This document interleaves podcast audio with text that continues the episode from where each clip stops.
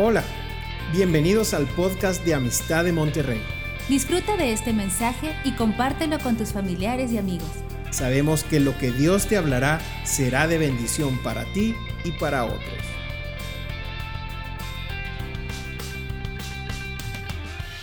Bien, pues bueno, bienvenidos a todos, bienvenidos a los que nos sintonizan ahorita. Y pues hoy continuamos con el estudio de Eclesiastés. Vamos a entrar en uno de los capítulos tal vez más, más este, leídos, de los capítulos donde la mayoría se detiene ahí. Este capítulo 3, en lo personal, cuando Adrián y yo éramos novios y estábamos por tomar una decisión importante, eh, nos llevamos la Biblia ahí al parque, nos sentamos ahí y no sabíamos cómo manejar la Biblia, pero habíamos entendido que si la abres ahí donde le abres te va a hablar. y abrimos en Eclesiastés capítulo 3, que hay un tiempo para todo. Y cuando nos habló el Señor ahí, ahí tomamos una decisión de no adelantarnos a los planes de Dios. ¿sí? Estábamos pensando ir juntos a Japón cuando yo estaba invitado como becario. Este, nomás había para una sola persona, pero queríamos forzar las cosas y nos fuimos ahí en el parque, abrimos la Biblia y salió aquí el famoso Eclesiastés 3, donde nos decía, hay un tiempo para todo. Entonces cambiaron todos los planes, nos esperamos y hasta aquí nos ha ayudado el Señor. Llevamos 48 años, llevamos para 49 y qué bueno que nos esperamos en el tiempo de Dios, en el tiempo perfecto. Dios después nos envió a Japón 10 años. Nos queríamos forzar las cosas y no. Pero cuando decidimos hacerle caso a este, este librito, a este capítulo, a este versículo, ahí cambió mucho. Y han pasado todos estos años y a la hora de verlo me doy cuenta que es verdad. ¿Verdad que sí, Adriana? ¿Te acuerdas de eso? Sí, te acuerdas. Bueno, si no es cierto, ya sabes. Ya sabes lo que te espera cuando llegues a la casa. ok. Bueno, Espíritu Santo, háblanos esta noche a todos y que traiga la revelación que necesita tu pueblo. En el nombre de Jesús. Amén. Vamos a tratar de ver el capítulo 3 y el 4 esta noche, así es que prepárense. ¿Sí? En el capítulo 3, versículo 1, hay 14 menciones de transiciones de la vida. ¿Sí? el tiempo perfecto en 14 transiciones de la vida. ¿sí? Vamos a ver varias cosas en este capítulo, pero uno de los principales es esto que vamos a estar viendo. Y aquí la escritura nos dice, todo tiene su tiempo y todo lo que se quiere debajo del cielo tiene su hora, todo. Todo tiene su tiempo. ¿sí? Y hay que entender que está dentro de un proyecto de Dios, nos da cierta libertad de manejarlo, pero hay un, hay un, hay un propósito, hay un plan de, de parte de Dios. Y comenzamos con el versículo 2, la primera, son 14 que vamos a mencionar ahorita. Dice tiempo de nacer y tiempo de morir. Eso ya está dicho. Hay un tiempo que nos ha otorgado Dios para nacer, ya nacimos, estamos aquí y hay una fecha límite. Esto todos tenemos este tiempo, es un tiempo. La pregunta es, entre estos dos eventos, en la transición de uno a otro, ¿qué estamos haciendo? Por eso se llama 14, 14 transiciones de la vida. ¿sí? Bien, hay un tiempo para plantar y un tiempo para arrancar lo plantado. Es un proceso. Cuando uno planta, vigila que la planta no se contamine, no se enhierve, no se llene de plaga y al final tú estás esperando una cosecha, la fruta o la verdura o rosas. En ese proceso hay una transición. ¿Qué estamos haciendo en esa transición? Hay un tiempo para matar y un tiempo de curar. Sí, esto es también lo que incluye para nosotros la realidad de la vida cuando estamos en guerra, cuando estamos en situaciones complicadas. Se presenta. ¿Y qué hacemos en este proceso, en estos intervalos? Después, el número cuatro, hay un tiempo de destruir y un tiempo de edificar. Esto desde una casa que tú tumbas y reconstruyes, ¿sí? hasta lo que es una ciudad después de una gran, gran guerra, un gran bombardeo, que cuando uno ve la historia se da cuenta y entonces te das cuenta que hay una destrucción tremenda, pero vas a esos lugares ahora y ahí está la edificación. Uno va a Hiroshima, uno va a Nagasaki, uno va a Dresden en Alemania y te das cuenta que lo que fue devastamiento total, ahora parece que no pasó nada. Sí, bien. Y luego la número cinco, hay un tiempo de llorar y hay un tiempo de reír. En ese proceso hay que saber, hay que saber salir del valle de lágrimas y entrar al valle o a la montaña del gozo. ¿sí? Después ahí la número seis, tiempo de endechar y tiempo de bailar. Tiempo de endechar es el, procedimiento de lamentar, el procedimiento de, estar en los momentos de duelo, puedes llamarlo así, pero también hay un momento de, del gozo y de del baile. Yo no sé qué pasó cuando resucitó Lázaro, pero días antes había endechamiento, había tristeza, había duelo, había total devastación ahí en la familia de, Lázaro, pero cuando resucitó, te aseguro que ha de haber habido una fiesta increíble. Y eso es para nosotros también nuestra expectación de lo que Cristo tiene preparado para nosotros. Eh, el número siete, tiempo de esparcir piedras y tiempo de juntar piedras. Aquí también volvemos a, los diferentes eventos de la vida donde desparramamos o despejamos estas piedras, las sacamos, a veces quitan piedras del campo para poder hacer sus surcos, pero a veces esas piedras son necesarias para hacer las bardas. Y entonces, entre una y otra cosa, ¿cuál es el plan? ¿Qué es lo que estás haciendo entre una situación y otra? Tiempo de abrazar y tiempo de abstenerse de abrazar. Y esto también habla de la, del matrimonio, también, donde hay un tiempo para hacer este tiempo de intimidad y un tiempo de esperar. Dios lo ha mantenido como un, como un proceso y lo ha dejado establecido. Lo podemos leer también en 1 Corintios 7 cuando habla de eso. ¿Sí? Luego la número 9, tiempo de buscar y tiempo de perder, de perder. Este tiempo de la búsqueda, puedes tener un tiempo para tener tu devocional, de buscar a Dios, y también un tiempo para esparcimiento. Dios no se asusta con eso. ¿Qué vas a hacer con estos dos procesos? ¿Cómo, cómo es la transición entre una cosa y otra? Este es lo importante. Luego la número 10, tiempo de guardar y tiempo de desechar. Tiempo de guardar. Hay un tiempo de guardarnos, hay un tiempo como lo hicimos en el tiempo del COVID, que nos tuvimos que guardar, pero ya ahorita todo el mundo anda libre como si nada hubiera pasado, ya estamos en un esparcimiento. Bueno, creo que este COVID nos vino a enseñar también algo. Pero ¿qué hicimos en ese proceso? Aprendimos a manejar el Zoom, a comenzar nuestro programa de reuniones de oración que hasta la fecha se ha mantenido. Hoy tuvimos más de 50 personas orando. Y eso nació en ese, en ese tiempo de guardar. Y de ahí al desparcimiento que ya estamos ahorita disfrutando, tenemos ahora en medio de eso algo que se logró hacer. Tiempo de romper y tiempo de coser. ¿sí? Tiempo de romper y tiempo de coser. Para nosotros esto también hay relaciones rotas, pero también hay tiempo de relacionarnos otra vez, de reconciliarnos. No solamente habla de tela, sino habla de relaciones.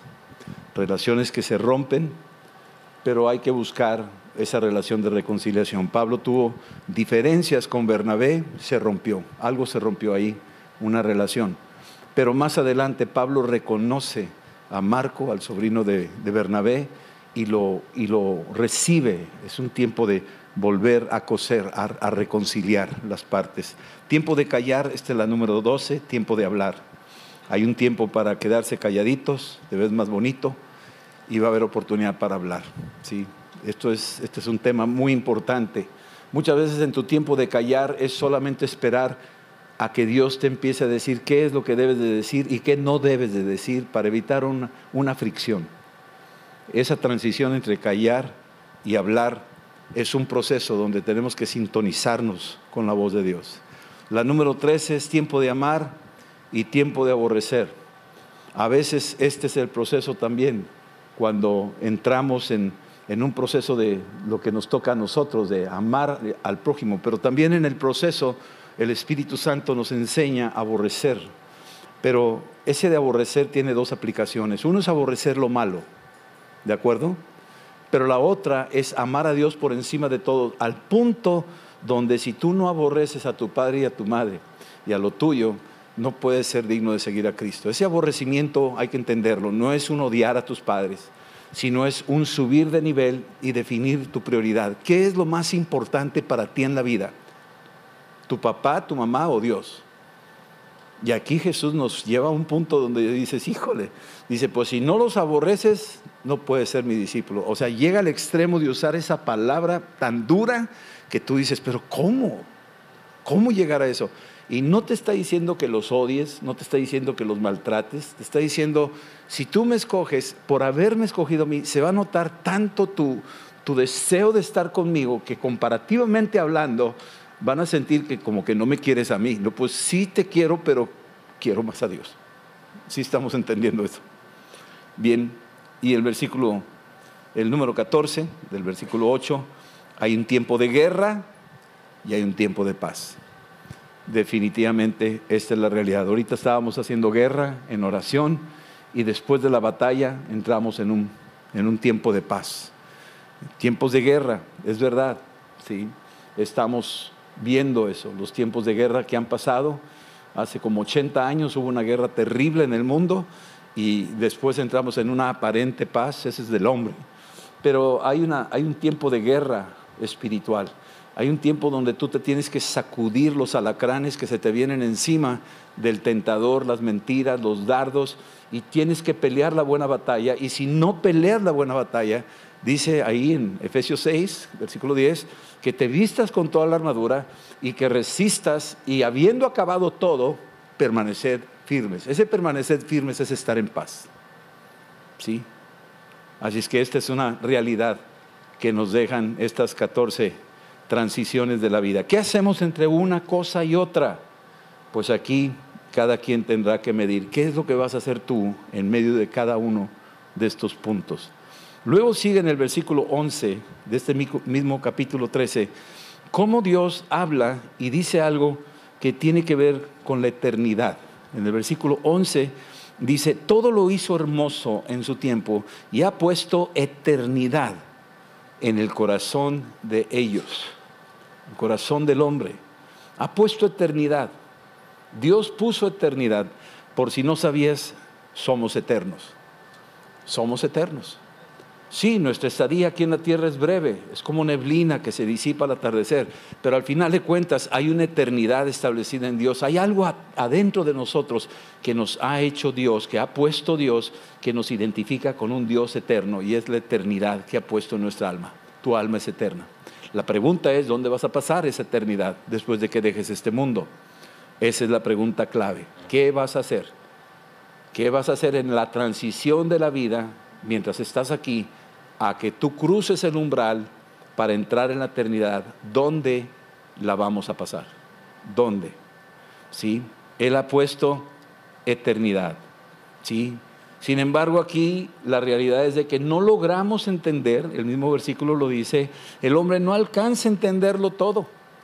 No entendemos muchas cosas. No nos damos cuenta que nuestros hechos tienen consecuencias eternas. No entendemos a veces eso. Pensamos que fue un hecho y ya quedó y como, como que nada, pero para, para entenderlo, llegar a la profundidad de la, de la revelación, hay veces que hay que entender que hay cosas que no sabemos, ¿sí? Y no alcanzamos a entenderlo desde el principio hasta el fin. Hay muchas cosas que se nos escapan a nosotros como seres humanos. No lograremos tal vez entenderlo del todo, pero más adelante lo entenderemos. Jesús le dijo eso a Pedro, ahorita no lo entiendes, pero más adelante lo entenderás. ¿Sí? Versículo 12, aquí viene lo mejor de la vida. Y en el versículo 12 nos dice dos cosas. Yo he conocido que no hay para ellos cosa mejor, cosa mejor que alegrarse y hacer bien en su vida. Dos cosas. Alegrarse, es decir, contentamiento ser agradecidos. Alégrate. Alégrate con lo que Dios te ha dado. Descubre la bendición. Hay un hombre que no tiene brazos ni piernas, él es de allá de Nueva Zelanda y, y anda dando, ahorita el nombre es medio complicado, pero él anda dando conferencias y le da conferencias a estudiantes, y a jóvenes, y a empresarios y de todo. Y lo ves y tú dices, híjole, qué, qué terrible no tener brazos ni piernas. Y ahí está parado, pero está enamorado de Cristo. Y es una voz en nuestro tiempo que está hablando de un contentamiento, que descubrió algo que, que muy pocos descubren, teniendo brazos y piernas. Muy pocos entienden esa, e, esa, esa dimensión de estar contentos, de gozarse, de ser agradecidos. Tú lo ves y está continuamente, se casó, tiene hijos y creo que tiene un Mercedes-Benz. O sea, o sea, tú dices, wow, o sea, qué increíble, ¿no? Este hombre halló contentamiento y Dios coronó ese contentamiento. ¿Y qué hizo con sus limitaciones y todo? Hacer el bien. ¿Qué está haciendo? Va y habla con todo mundo y le está diciendo al mundo, déjate de quejar. Disfruta de la vida que Dios te dio. Sea agradecido, encuentra contentamiento y haz el bien. compártelo con otros. No te limites, no te quedes callado. Sea agradecido y comparte tus, tus bendiciones con otros que Dios tiene alrededor de ti. Esto es muy, muy fuerte. ¿sí? Versículo 13. El don de Dios es que todo hombre coma y beba y se goce el bien de su trabajo. Aquí Dios dice, este es un don. Dios te está dando la oportunidad de la vida, entonces disfrútala. Come y bebe, lo decíamos en la clase pasada, la mayoría de, los discursos de Jesús era durante la comida.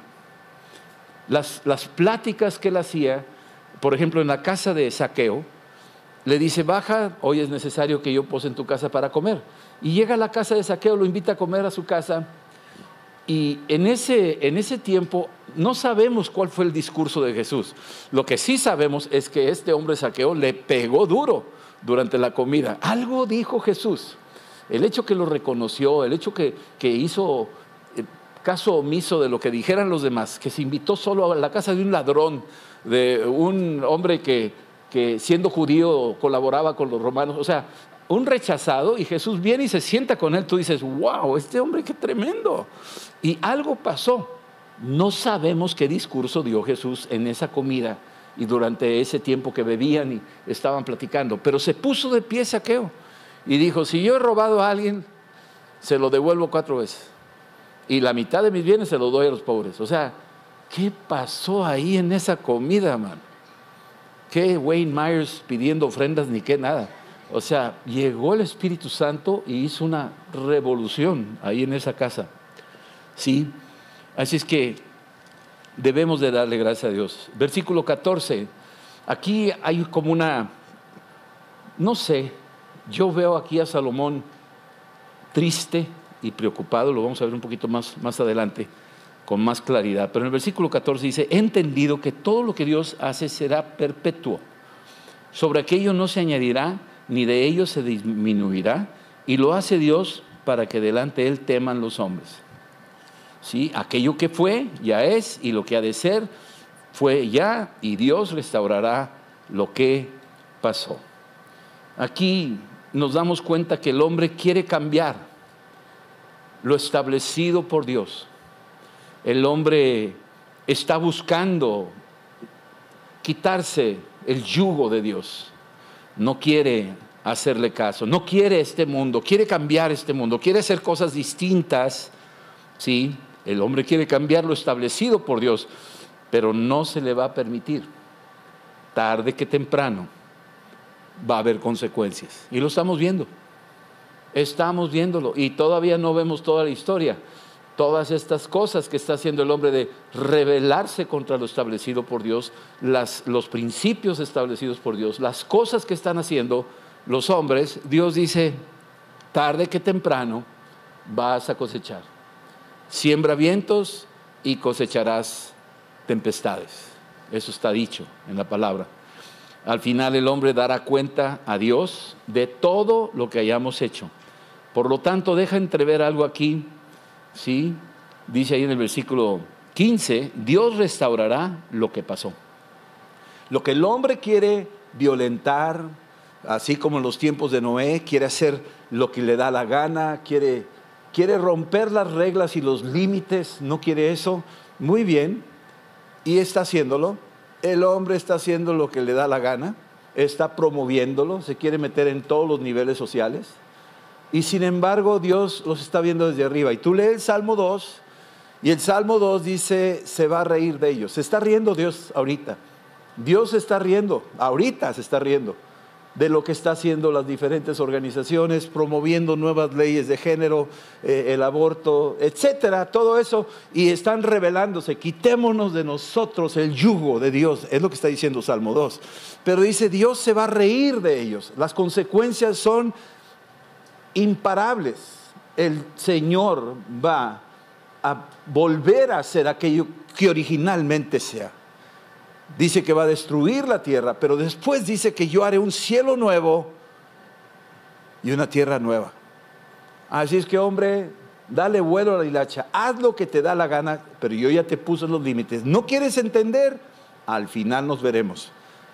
Y te vas a dar cuenta que el plan original mío, nadie lo va a cambiar. El cielo y la tierra pasarán, pero mis palabras jamás van a pasar. Temamos a Dios. Sí, muy bien. Versículo 16. Aquí le llamamos la injusticia predominante. Eh, Salomón está viendo en el mundo algo que le duele, que vio en el, debajo del sol, dice aquí, en lugar de juicio había impiedad, en lugar de justicia había iniquidad. Y dije yo en mi corazón, al justo y al impío va a juzgar Dios, porque ahí hay un tiempo para todo lo que se quiere y para todo lo que se hace. Tú quieres, este es el número 15 de la transición. Tú quieres algo, bueno, tú haces algo, perfecto.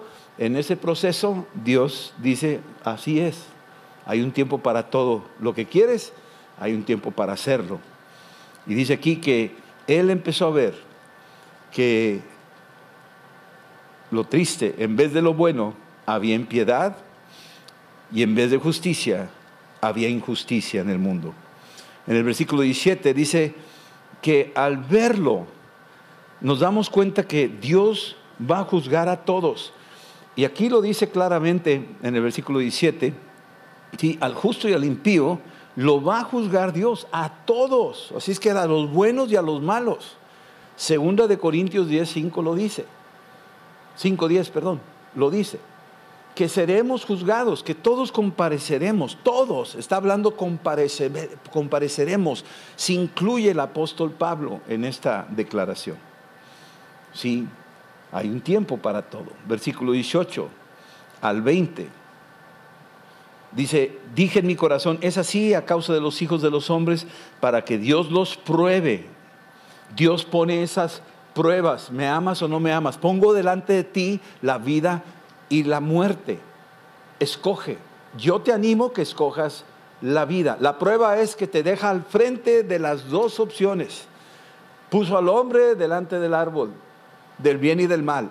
Lo probó, no que Dios lo haya tentado, lo probó. Quería saber, ¿me amas o no me amas? Yo no quiero robots. ¿Me quieres o no me quieres? Si me quieres, la evidencia es que vas a obedecer.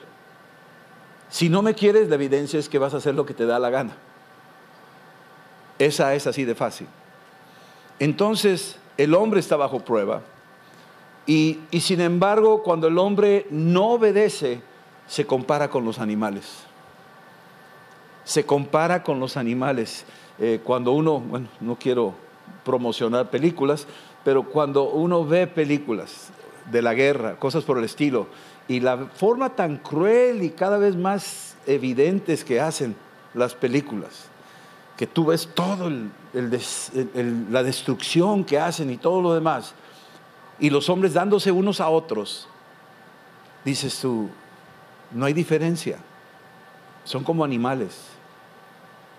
Y cuando oyes las noticias y ves los hombres lo que hacen a los hombres, su hermano a su hermano, la madre a su bebé antes de nacer, cuando ves todo eso, dices tú, no hay diferencia, son como animales, se comportan como animales. Pero si reciben a Cristo, esa actitud animal la disipa Cristo, la hace a un lado y establece en nosotros el reino de Dios. Cuando vemos todo esto, nos damos cuenta lo que es. Y sin embargo, aquí Salomón dice, a esos que están violando las leyes establecidas por Dios, a esos que están eh, eh, destruyéndose unos a otros, sí sabemos que va a haber un tratamiento igual que a los animales, sí, un mismo tratamiento. Finalmente todos vamos a morir, si es cierto, todos vamos a comparecer, si es cierto, pero Jesucristo es nuestra justicia. Él es el que nos justifica. Sí, y aquí dice en el versículo 20, todos vamos al polvo, tanto animales como otros. El hombre se comporta como eso y sin embargo va igual que los animales al, al polvo. Versículo 21 dice ahí, sí, todo. ¿Quién sabe? Algunos se preguntan, bueno, los espíritus de los hombres va al cielo, va arriba y el espíritu de los animales va abajo. Parecería como que hay, diferentes zonas, ¿verdad? Antiguamente decían que había una zona para los animales y una zona para los bebitos que se morían cuando recién nacidos y, como que habían segmentado, no sé ni de dónde sacaron esas, esas, puras mentiras. Pero aquí la pregunta es, nadie sabe a ciencia cierta qué pasa con el aliento del hombre, con la ruaj, porque la palabra aquí es ruaj. Sin embargo, nosotros hemos sabido que si tenemos a Cristo, tenemos la vida eterna, tenemos el soplo de vida eterna. Que si el animal va o no va al cielo, a mí no me quita el sueño eso. Algunos quieren ver a sus perritos y gatitos y tarántulas allá en el cielo, pues hay cada quien. ¿sí? Pero eso es lo de menos. Lo que sí nos debe interesar es cuál es tu estación final, dónde, dónde va a comenzar tu eternidad, hacia dónde apunta. Y tienes el ruaj del Espíritu Santo. Ese es el que nos debe interesar. No el ruaj biológico, aunque lo tenemos. Cuando ya al final de los tiempos entregamos el último aliento, la cosa es, se fue el aliento humano, pero tenemos el, el, aliento del Espíritu Santo. Ese, el soplo del Espíritu Santo, es el que debemos de tener. ¿Sí? Así es que termina aquí Salomón diciendo, no hay cosa mejor que alegrarnos. Es decir, ser agradecidos en nuestro trabajo, en nuestra responsabilidad, ¿sí? Porque esta es la parte, ¿sí? Esto es lo que Dios nos ha concedido a nosotros, ser agradecidos, hallar contentamiento en lo que el Señor nos ha dejado. Ahora, déjame, si me permites, quiero entrar a Eclesiastes 4. Tengo unos minutitos de gracia con ustedes, ¿verdad? Si no, ya saben. Capítulo 4. Aquí hablamos de las transiciones de la vida y hay ciertas realidades, ¿sí? Realidades de la vida, son inevitables. Versículo 1, Salomón ve violencia, la palabra violencia. Violencia doméstica, violencia entre hermanos, violencia social, violencia nacional, violencia entre las naciones, internacional. Él vio estas cosas, él vivió estas cosas, él supo la historia de su papá David, de las grandes luchas y la gran violencia que había y la violencia que se le hizo a su papá y la violencia que el mismo Salomón vivió con los que estaban alrededor de él que, que querían usurpar su posición como rey. Él vio esa violencia. También vio la opresión, vio las lágrimas de los oprimidos. No dudo ni un tantito que vio gente que lloraba por la opresión. La opresión es algo que el hombre oprime al hombre. Hay gente que está oprimida por el diablo. ¿sí? Pero aquí menciona, en el versículo 1, dice que la fuerza estaba en la mano de los opresores parecería que el opresor tiene más fuerza que el oprimido, definitivamente tiene que ser así. Y él veía la fuerza que tenían los opresores sobre los oprimidos. No había quien los consolara. ¿Sí? Y llega a un punto donde Salomón dice, pues yo creo que es mejor estar muerto que vivir bajo esa opresión. Es mejor morir que vivir oprimidos. ¿Sí? eh, tú vas a Masada en Israel y lo que decidieron los que estaban ahí, como mil y pico de personas, prefirieron quitarse la vida a sus familiares, a ellos mismos, que dejarse oprimir por los romanos.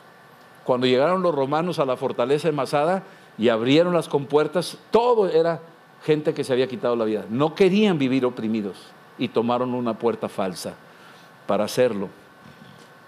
Era la conclusión. Esto es lo que dice Salomón. Y sin embargo, dentro de la opresión hay la esperanza de que Cristo dice, yo he venido a predicar libertad a los cautivos, ¿sí? vendar a los quebrantados de corazón, a quitar el yugo pesado de opresión sobre los oprimidos. esto lo dice Cristo. esta es la, la antítesis de lo que estaba viviendo Salomón. Él no tenía claridad de lo que venía. Él todavía no tenía la completa revelación de lo que Dios tenía en mente hacer más adelante en la persona de su Hijo Jesucristo. Y aquí en el versículo 13 dice, es mucho más bienaventurado los que no han nacido. Llega un punto donde, pues que mejor ni nacer, como Job, ¿verdad? ¿Para qué nací? Tú lees a Job y dice, pues ¿para qué nací? ¿Para qué me trajo el mundo? ¿Para sufrir? ¿De qué sirve? Y como que encuentran el Hebel, la vanidad. La vida no tiene sentido, parece ser. Y esta es la queja de Job y esta es la queja o la conclusión de Salomón, que llega en ese punto, pero tú no sabes porque Dios le dice a Jeremías en el capítulo 1, antes de que te formase, yo te conocí, yo tengo un plan, dice el Señor. Antes de que pudiera juntarse el esperma con el óvulo y que tú pudieras ser concebido, yo tenía un plan previo a eso. Y es un buen plan. Y es para bien y no para mal. Ese es el plan que Dios tiene. Y Salomón está buscando una explicación de esto. ¿sí? Y cuando uno ve ahí en el versículo 4, te viene a la mente la envidia que le tienen ciertas personas a los que prosperan, la envidia del que, del que trabaja y no gana y al otro que casi no hace nada gana. Pues ¿cómo está eso? Y a veces te choca la gracia. Te cae gordo que Dios tenga gracia con otra persona que canta mejor que tú. Y te da coraje porque canta mejor que tú. Y esa es la envidia, te da coraje. ¿Sí? Y, o que le va mejor a tu vecino que a ti, o el jardín está más verde que el tuyo. O sea, esa envidia es uno de los diez mandamientos de los cuales te pone el Señor como advertencia y te dice, no codiciarás, porque te va a llevar la envidia. Si no encuentras contentamiento con lo que tienes, te va a llevar por el callejón de la envidia y, la envidia causa ronchas, o sea, te va a fastidiar la envidia. José tenía hermanos que lo envidiaron. José fue llevado a una cisterna. Los hermanos lo envidiaron porque lo que hacía José prosperaba. Su papá le dio la túnica más bonita, era el niño, ahora sí, el mimado de la casa, y los hermanos lo envidiaban al punto que la envidia es muerte. Y entonces aquí lo está viendo. Salomón lo está viendo. Los fariseos crucificaron a Jesús por envidia. Poncio Pilato decía, ¿a quién quieren que liberen? ¿A Barrabás o al rey de los judíos? Y lo dijo así con cola para picarle la cresta a los fariseos porque ellos, ¿cómo se va a hacer el rey de los judíos? O sea, y les picaba a propósito para que saliera la envidia, el celo. Y finalmente eso fue. Los envidiosos, los celosos crucificaron a Jesús. Versículo 5 también habla de los flojos y los necios que se quejan porque el otro prospera y, y hacen marchas y todo, pero son requete flojos, no hacen nada pero sí se quejan, se quejan. No hacen nada por superarse, podrían superarse y se están quejando del que con poco prospera y, no aceptan que Dios le da gracia a ciertas personas, sí, pero la Biblia me dice que Dios bendice la mano diligente. Tal vez esa persona hace con muy poco esfuerzo y logra mucho pero es diligente en lo que está haciendo. Y el flojo, el perezoso, con mucho esfuerzo no hace nada, no lo logra. tal vez es por la motivación y probablemente Dios lo está probando para ver si está llegando al término de lo que se llama contentamiento y agradecimiento con el Señor. ¿Sí? El avaro trabaja sin heredero. Qué terrible. Tú lees aquí en el versículo del 6 al 8 y te habla del avaro. Sí, que este hombre, eh, versículo 8 dice, este es un hombre solo y sin sucesor, que no tiene hijo ni hermano, pero nunca cesa de trabajar. Sí, ni sus ojos se sacían de sus riquezas, ni se pregunta, ¿para qué trabajo tanto? El avaro está, trabaja y trabaja y trabaja y trabaja, pero no se da cuenta, es como un burro que está jale, jale, jale, jale, y, y no tiene a nadie quien dejarle lo que, lo que está haciendo. No está volteando a su lado, no está volteando atrás. ¿Quién es el que va a quedarse con todo lo que yo hice? No lo ve, porque su avaricia lo tiene muy entretenido, acumulando, acumulando, acumulando, y finalmente no se va a llevar nada. ¿Sí? Del versículo 9 al versículo 12 dice, hay una bendición en la vida cuando trabajamos en equipo. Hay una bendición en la vida cuando trabajamos en equipo. Cuando trabajan dos, somos más eficientes. Pueden trabajar uno. Ahorita el mundo quiere que la eficiencia se exprese con menos personal. Eso es la idea. Vamos a hacerlos más eficientes. Y esa es una explotación y esa es una opresión. Eso no es saludable. Pero cuando se combinan dos personas que tienen diferentes talentos combinados, viene una sinergesis, viene un, algo bueno y ellos juntos pueden hacer las cosas bien. Los hermanos Wright, que inventaron el avión, el primer avión, eran hermanos y los dos tenían diferentes capacidades y se complementaron. No fue nada más el hermano Wright, sino los hermanos Wright. Tú cuando lees la historia del primer avión, fueron dos hermanos que colaboraron juntos y fueron tan eficientes que diseñaron juntos el primer avión. Eso es algo que debemos de aprender. ¿Sí? También trabajar en equipo es bueno. Nos dice aquí para trabajar en equipo versículo 10, porque si cae uno, el uno lo levantará a su compañero. Así es que en tiempos difíciles es bueno contar con alguien que está cerca de ti para levantarte, porque hay del solo. Cuando estás solo, ni quien te ayuda. Pero si vas acompañado, trabajando en equipo, uno apoya al otro, uno levanta al otro en los tiempos difíciles. En el matrimonio, lo mismo, ¿verdad? Lo mismo, dice aquí, si duermen juntos, ¿cómo se van a calentar? Y yo te lo digo cuando llega el invierno, allá en Japón era tremendo y necesitaba una colcha adicional.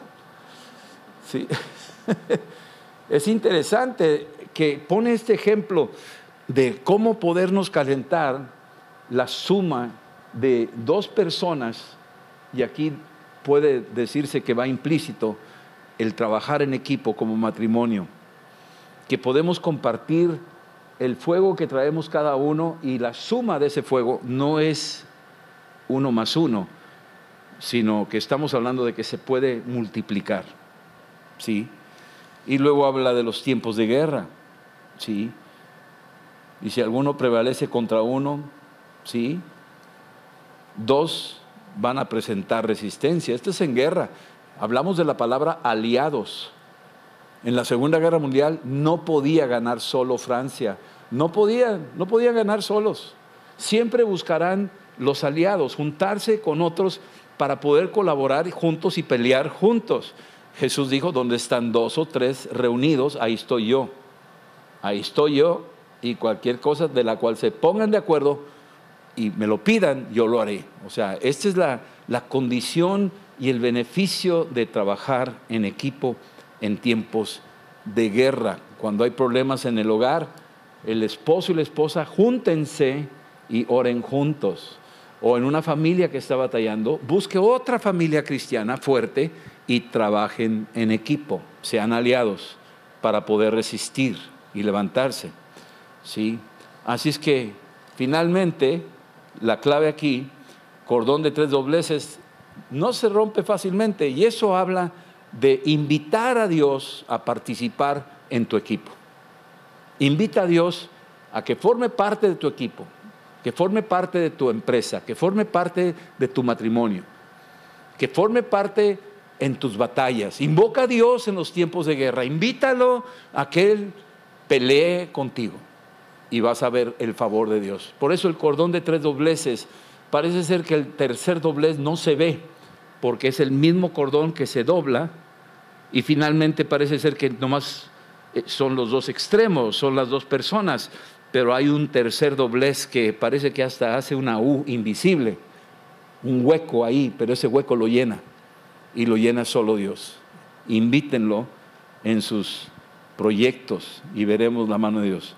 Y finalmente del versículo 13 al 14 dice que, que muchas veces tenemos casos donde un muchacho joven, pobre, pero sabio, está comparándose con un rey viejo y necio que no admite, no admite consejos, la terquedad. Y el joven, aquí podríamos hablar de a un José que está metido ahí, o aún si quieres ver los ejemplos, hay muchos ejemplos que podemos usar, donde el que está ahí tomando posición lentamente ocupa lugares, porque tiene un origen como David. Era un joven, era un pobre, estaba cuidando un rebaño, muy modesto su trabajo. Y está un rey, un Saúl, no sabemos qué edad tendría, pero era mayor, y cada vez que va pasando el tiempo, se va haciendo más complicada la vida. Y aquí estamos viendo a este joven que en un momento dado está luchando, no nomás con una persona mayor de edad, sino una persona que se aferra a las tradiciones y no está dispuesto al cambio. Se los voy a repetir, no solamente alguien mayor de edad, sino alguien que tiene tradiciones y no las quiere soltar, se quiere amarrar a eso. Y el joven viene con algo fresco, una visión un cambio.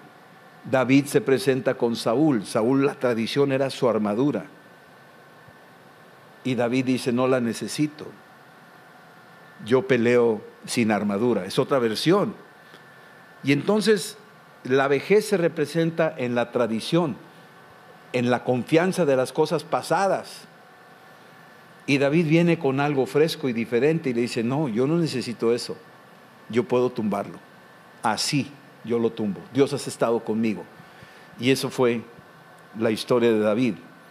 Así es que lo dice aquí, que el rey viejo no recibe consejo, pero el joven sí. El joven está listo. Sin embargo, aquí viene la ironía y el Hebel. Aquí viene la vanidad y con esto concluimos. Dice aquí, versículo 15, vi a todos los que viven debajo del sol caminando con el muchacho sucesor, muchos seguidores muchos seguidores. ¿Sí? Y que estaría en el lugar de aquel, aquel rey viejo. Versículo 16. No tenía fin la muchedumbre del pueblo que lo seguía. ¡Wow! Tenía un impacto impresionante. Hubo una época de éxito, un tiempo de éxito y un tiempo de fracaso. ¿Qué fue lo que pasó? Sin embargo, esa es la transición. Sin embargo, los que vengan después tampoco estarán contentos de él. Y esto es también vanidad y aflicción de espíritu.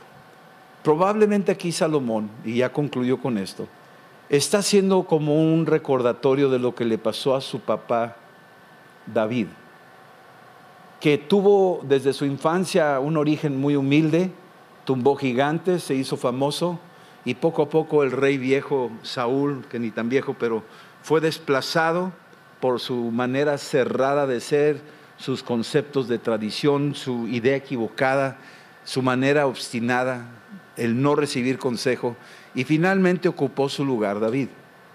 Pero al paso del tiempo, mucha gente lo empezó a seguir. Todo mundo, tú lees ahí, venían de todas partes. Primera de Crónicas 12 dice, venían muchos que tenían rostros de león y se aliaron con él, los hijos de Isaacar y muchos más. Lo apoyaron muchos, muchos, muchos. Pero llegó el momento crucial donde apareció otro joven, su propio hijo Absalón. Ahí, Primera de Samuel capítulo 15. Y el hijo se le reveló al papá. Y decía, ojalá me oyeran a mí. Yo sí los atiendo. Mi papá no tiene ni tiempo para hacerles caso a ustedes. Y cuando se, se quería meter este espíritu de este joven Absalón, todos aquellos que lo seguían empezaron a abandonar a David. Aquí parece ser que hay una remembranza que estaba ahí entre comillas, suavemente poniéndolo Salomón con esa historia, lo que le pasó a David en ese tiempo. Pero al final de cuentas, sí, tampoco estuvieron contentos con él, con Absalón. Y Absalón fue muerto, sí. Y entonces Salomón concluye con Hebel. Esto también es vanidad. La conclusión fue vanidad. Vamos a orar. Sí, vamos a orar ahorita. Nunca vamos a poder complacer a todos y hay que recordar que los tiempos cambian. Los tiempos cambian. Vamos a orar. Señor, esta noche venimos a darte gracias por tu palabra y la revelación que viene en ella. Yo sé que tú traes más en esto. Te pedimos que esta palabra la podamos rumiar, digerir y que produzca fruto donde tú seas exaltado. En el nombre de Jesús, Señor, te rogamos que tu Espíritu Santo esta noche, Señor, haga su obra en cada uno. Que reconozcamos los tiempos de transición, que estemos listos y ocupados entre una etapa y otra, ocupados en tus asuntos, en el nombre de Jesús. Te pedimos, Señor, que nos guardes y que nos libres de ser envidiosos o o como aquellos hombres violentos que Salomón los compara con animales, que no tienen ningún sentido de honor ni de moral y que están continuamente, dice la tierra, era llena de violencia. Señor, sácanos de ahí, Señor. Aunque el mundo es violento, que nunca la violencia llegue a nuestros corazones contra nuestras esposas o esposos, contra nuestros hijos o padres que no llegue la violencia al hogar, que no llegue la violencia a nuestras empresas, a nuestros trabajos, que no llegue la violencia a la ciudad ni a la nación.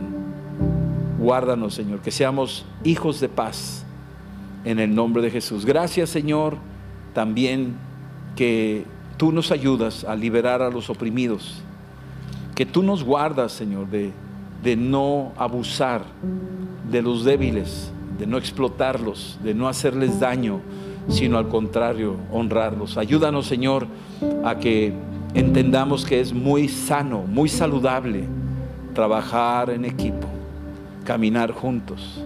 Así como tú prometiste estar con nosotros hasta el fin, oramos por los matrimonios que se mantengan unidos, las familias unidas, las diferentes familias de la iglesia entre familias unidos, una iglesia unida, que nos libre, Señor, de los ataques y acechanzas del enemigo, que seamos eficaces y entendamos que es mejor trabajar en equipo que solos.